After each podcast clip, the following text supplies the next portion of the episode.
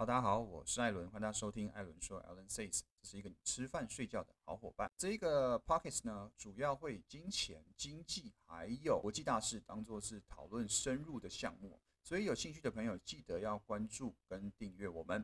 好，那我个人本身呢是一位操盘手，主要在家操盘。那在市场上呢，也会开一些课程，比如说期货的课程或股票的课程。那这个 podcast 呢，是我自己来录制的。当然，我还有另外一个与 Ace 与 Christina 合作的这个 podcast 节目，叫做《实资实付》。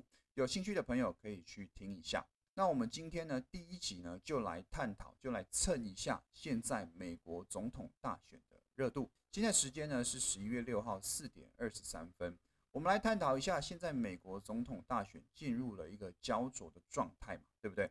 现在呢，川普说我要验票，你们这些都停止开票，我的票被偷了。好，那一开始呢，我们来前情回顾一下。昨天礼拜三早上呢，台湾股市开盘的时间呢，美国总统大选也直接开票哦。那原本一开始呢，其实是互相往来，直到川普拿下福州，美国小纳、美国小道琼啊，在白天时间哦，做了一个非常大的幅度的反弹，也带动台湾股市哦，跟着做一波非常大的反。反弹之下呢，直接哦是逆转了原本比较偏空头的格局。在技术面来说的话，后来川普跟拜登呢还是陷入一个焦灼的状态。不过股市还有这个期货市场基本上已经完全被逆转了，这是已经变成一个不可逆的状态。换句话说啦，不管是谁当选，接下来趋势呢应该都还是比较有利于上涨的。那我们讲回来。基本上啊，拿下福州的人呢，就可以确定啊，美国总统大选的当选几率啊，高达七八十趴。不过一夕之间风云变色，在宾州，呃，原本是川普领先的，那后来一夕之间呢，拜登急起直追啊，哇，差距变得非常的小。也因为这样子，还有其他几个摇摆州，像是威斯康星州，或者是乔治亚州，或者是密西顿州，这一些呢，原本都是啊。五五开，甚至川普比较有利，但一夕之间呢，全部翻盘。那翻盘之下，川普就说：“我要求验票，全部停止开票。”哦，这个也是我之前提到的一个脚本啦，就是川普原本是哎已经有机会要胜选了，他自行宣布当选。等到开票陆续的结果出来之后，发现如果拜登开始领先他的时候，他就会执行所谓的大选的诉讼、大选的验票。全部停止啊！我觉得这个开盘的结果怪怪的，而且他非常聪明。他说我们的票被 stole 了，被偷了。他不是不服这个选举结果，而是说我们的票不应该这么少，是有人从中作梗，把票给偷走了。哦，这就非常高明哦。他直接避开了这个输家不服输的这种感觉，然后呢说这个选举结果其实是有问题的。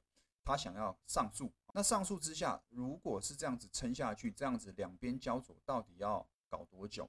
我之前有跟大家提到，因为这是第一集啦，不过我在一些文字叙述或其他地方是有聊到的。那我之前提到呢，有刚刚讲的这个脚本嘛，最烂的结果呢，会是到一月初，等到新的国会出现哦，他们国会去选举，去推崇投票出新的一任总统，所以现在是十一月六号。最烂的结果可能还要等到两个月，这是最烂的结果，等两个月才会出现哦，新的一任新的美国总统。那这中间呢，大家到底要留意什么？刚刚说现在台湾股市、美国股市已经被多方逆转了，那我是可以投资了吗？我跟大家分享一下。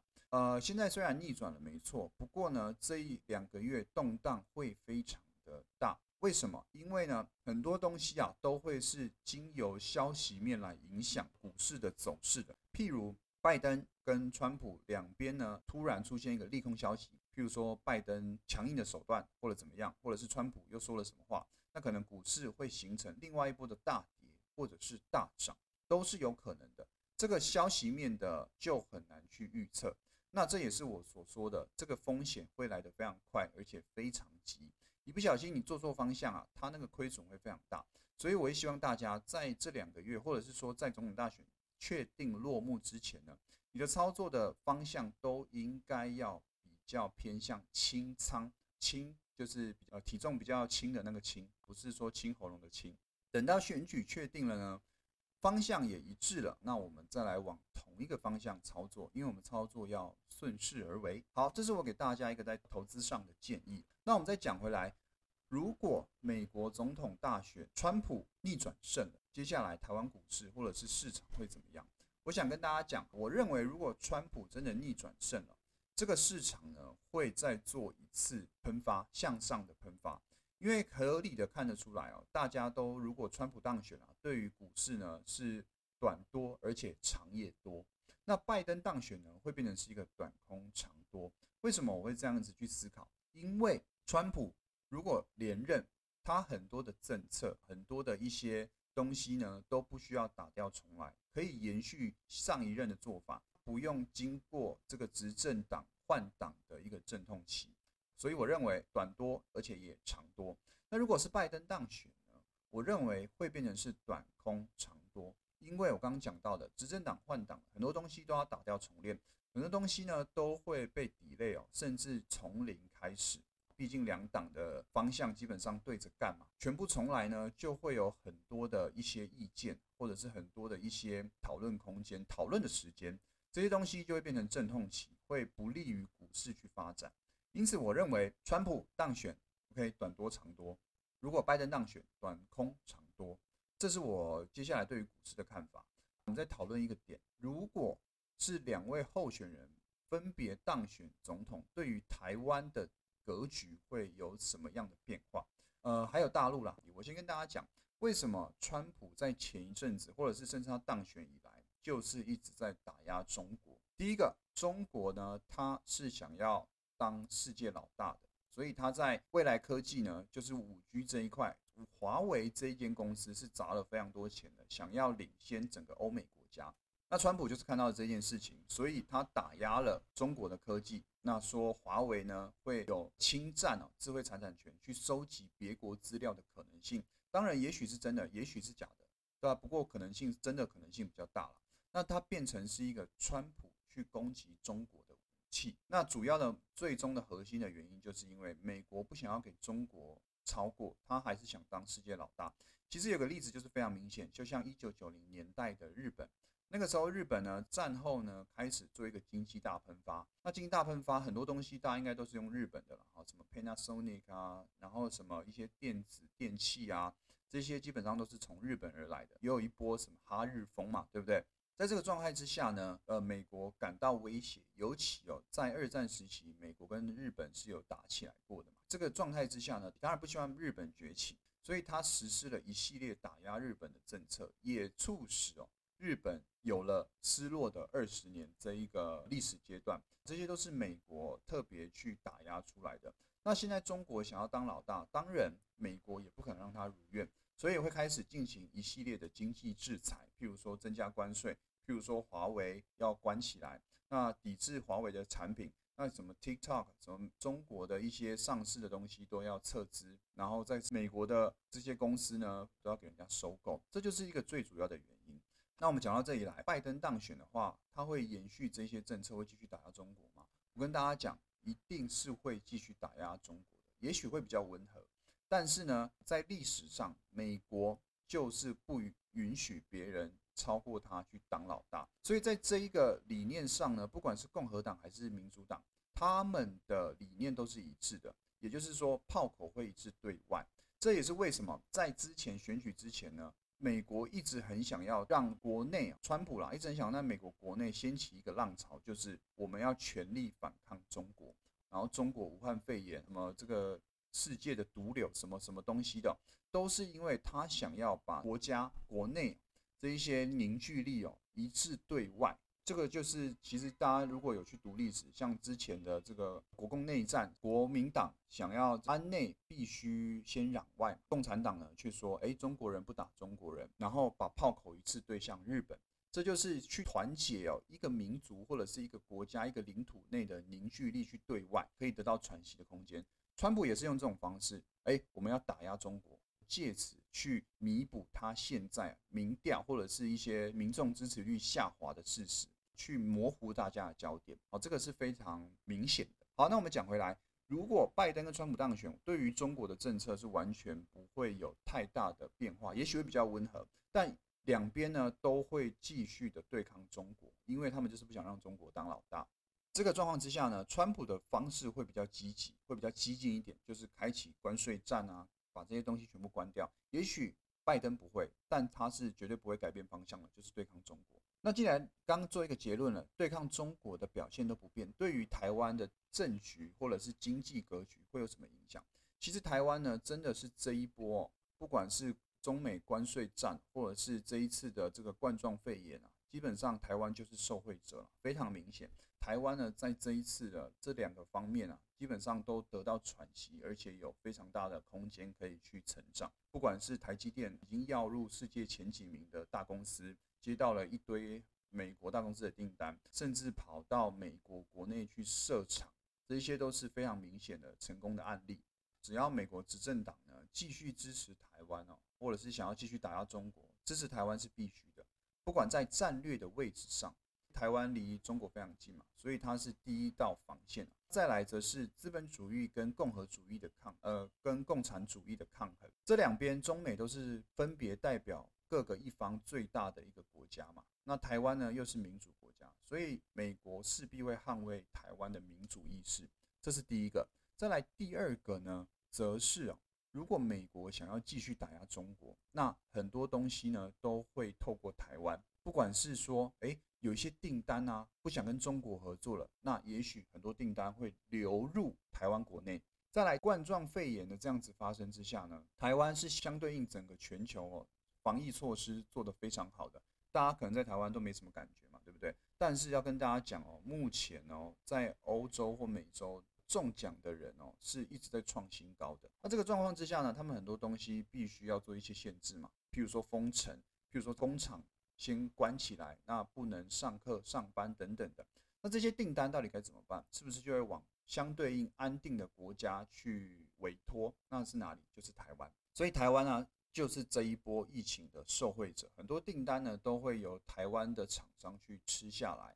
当然，对于台湾的不管是 GDP 或者是一些未来展望啊，都是非常有利的。那这也是这一次为什么我会说这一个疫情还有中美贸易战啊，台湾都是最大的受惠国。好，那我们讲完了，不管接下来谁当选只要对中国的政策不变，那市场上我们台湾的重要性呢只会越来越高。接下来我们来稍微聊一下现在美国的纾困专案跟这个台湾汇率的一些状况。我先跟大家讨论一下。这一次从三月以来到八千五百点以来反弹哦，最大的这个推动的助力是谁？就是美国的纾困专案。美国呢在三月哦大崩盘的时候呢，无限砸金钱，无限的 QE，无限量化宽松，导致市场上充斥着一堆钱。那这些钱呢会往哪里跑？会往各个国家跑。那台湾呢又是疫情相对稳定，又是有很强的台积电哦。在我们的台湾，很多钱啊，其实是流入台湾的。那这也是为什么现在新台币啊，已经创了九年的新高，这是其中一个原因。我们等一下再来讲汇率。我们来先来讲一下这一次的资金泡泡呢，助长了世界各个股市哦，在做一个非常大幅度的反。只要这个资金泡泡呢没有断掉的话，也就是说没有可能发不出钱来，或者是纾困专案过不了。没有发生这些事情的时候，这个股市啊，绝对都是比较利多的。那跟前面总统大选相比呢，我觉得谁当选啊，我刚刚都有讲了一个结论嘛，后续都会是长多。接下来大家应该要更留意的，应该是这一件事情，就是接下来的纾困专案，美国的钱能不能够有效的输出？只要美国印钞票不截止、不中断，那纾困专案都会过关，资金泡泡呢就会继续延续，延续到也许哪一天疫苗产生了。大家呢都可以被治愈，都可以不会被感染的时候呢，也许那个时候资金泡泡才开始做一些回收的状态。在这个前提之下，只要资金泡泡没有结束，股市就非常难进入一个所谓的大空头格局。这个纾困专案反而是我觉得更需要去留意的，留意美国资金会不会持续的输出。刚刚有讲嘛，三千五百亿，如果川普继续当选了，接下来着手第一件事情一定就是三千五百亿能不能过关。如果拜登当选呢，接下来第一件做的事情一定就是去推出一个新的纾困专案。那到时候就要留意纾困专案过关的难易度高不高。如果容易过关，而且过关了，股市势必在面临一波大的上涨。那这个时候就不用担心台湾股市或者美国股市会有做一个像三月那个时候的大回，就比较难发生了。好，以上呢就是我认为哦，除了美国总统大选你要关心的之外呢，纾困专案是更需要去留意的，因为我一直在强调，这一次的上涨就是资金泡泡，只要钱一直进来，我们台湾股市就易涨难跌。那我们最后讲到这个项目，就是我们的汇率。汇率我刚刚讲到，只要钱一直进来哦，就会是易涨难跌的状态。那台湾其实汇率长时间基本上在二十八块多到三十二块之间做一个震荡。那震荡之下呢，现在哦，今天哦是创下了九年来最强势的一天哦，表示热钱其实一直进来台湾。那为什么钱进来台湾，台湾汇率会越来越强势？因为这牵扯到供需理论。钱就这么多，台币就这么多。当热钱一直一直进来的时候，就会变成是需求大于供给，需求大于供给，道理来说价格要涨，所以呢，台湾的汇率会上升，新台币在国际上越来越强。只要台币升值哦，它的联动性跟股市是会成同一方向的。也就是说，热钱进来台湾换成新台币，新台币要往哪里砸？就往我们台湾股市砸嘛，就去买台积电嘛，买台湾前几名的这个全资股嘛。这样的连锁效应之下，就会变成是新台币上涨，钱跑来台湾，跑来台湾的钱跑进去股市，股市有新的活水进驻，所以股市会向上涨。这就是一连串的连锁效应。我们的杨金龙哦，杨金龙先生有说过，二十八块多呢，基本上会是一个汇市的新常态。他自己都这样讲了，那基本上要有一个明显的贬值哦，可能就需要一些比较长的时间。那对于台湾的到底会有什么影响？我刚刚讲到台币升值。就表示钱有进来，有进来表示股市会涨，但相对应的，如果台币升值呢，对于我们的出口是非常不利的。尤其大家留意，台湾呢是一个出口导向的国家，基本上东西都要外销，那外销的都要经过换汇。可是新台币如果越强啊，就会产生所谓的汇差，因为你买东西会是用美金去交易嘛，那美金要换成台币嘛，可是新台币刚刚有说过变强，美金换成新台币的时候，就会产生所谓的汇差。那可能就会变成一个状况，变成是哎，美金计价获利可能月营收上涨十趴，上涨二十趴，但是呢汇差可能有个几亿，会产生这样的状况。所以也许长时间来说，台湾长期的升值对于出口导向的我们，并不是一件太乐观的事情。当然，刚刚有讲到，因为台湾有受惠一些国外其他的订单嘛，也许可以互相打平。可是你要想一件事情哦。如果我们的这个疫情受到控制，疫苗出现，那各个国家开始复苏，开始可以工作了，是不是订单就会回到原本的地方？因为毕竟我们台湾的成本应该还是比较高一点。如果回到这些地方的话，那我们的订单就会减少，可能就会变成没有获利。新台币又这么强的状况之下，又会产生所谓的汇损，对于台湾的公司成长来说，长时间不一定是一件好事情。哦，这个是大家可以去后续去关注的，我觉得都很有可以讨论的空间。那当然，等有后续有什么更新的状况的时候，我们当然也会可能一直录一个节目嘛，一直这样录下去。那到时候我们就大家一起再来讨论。